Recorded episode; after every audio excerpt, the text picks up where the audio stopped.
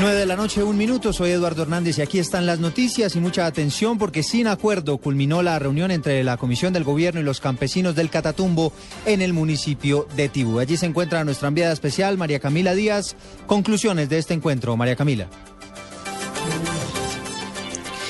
Pues Eduardo, como lo comentábamos anteriormente, no se ha llegado a ningún acuerdo entre el gobierno nacional y los líderes campesinos. La única eh, opción o la única alternativa que estaba pidiendo el gobierno para llegar a algún acuerdo era que desbloquearan por parte de todos los campesinos toda la vía que conduce de Cúcuta a Tibú. Ellos no han aceptado esta, esta iniciativa. Ellos eh, propusieron eh, desbloquear la vía parcialmente. El gobierno ha sido enfático en decir que no va a permitir eh, ningún acuerdo hasta que no haya desbloqueo total. Precisamente acá me encuentro con Monseñor Omar Alberto Sánchez, él es el obispo de Tibú. Bueno, Monseñor, primeras reacciones. El, el vicepresidente está bastante molesto, ya ha dicho que él no va a ser más moderador acá, que hasta acá llega. ¿Cómo ve la iglesia esto?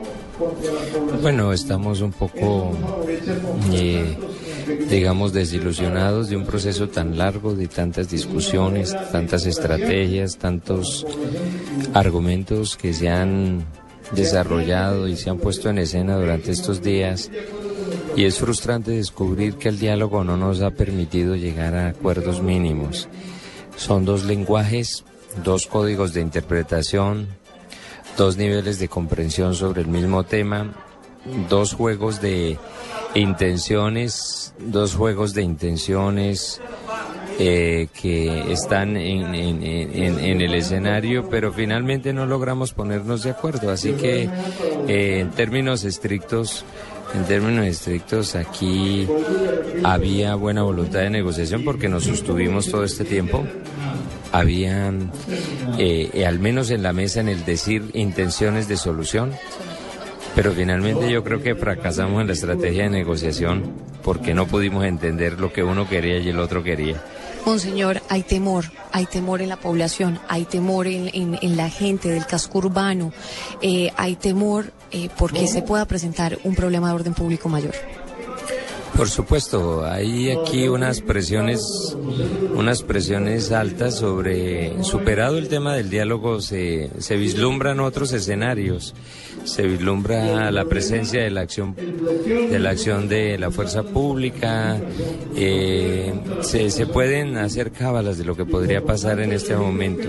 Por supuesto que hay temor y todos tenemos digamos, en el corazón el, el, miedo natural a que termine un enfrentamiento desenfrenado que nos haga daño a todos. Muchísimas gracias a Monseñor Omar Alberto Sánchez. Vamos a ver si podemos hablar con el vicepresidente Angelino Garzón en directo para Blue Radio. Señor vicepresidente, no se ha llegado a ningún acuerdo eh, con los campesinos. Cuéntenos por qué.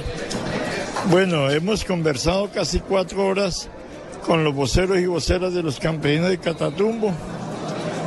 El gobierno nacional ha manifestado toda su voluntad política de construir acuerdos sobre los 10 puntos del pliego de peticiones presentado por la Asociación de Campesinos de Catatumbo, pero ha puesto una sola condición, que es una petición del presidente Juan Manuel Santos, de que se ponga fin al bloqueo contra la población de Tibú.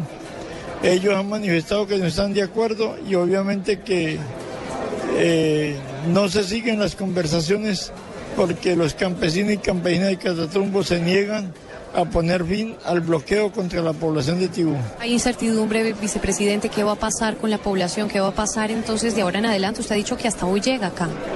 Pues yo como vicepresidente de la República no puedo seguir porque no tengo la autorización del presidente Juan Manuel Santos. ¿Y qué va a pasar allá? ¿Va a intervenir la fuerza pública? ¿Hay temor?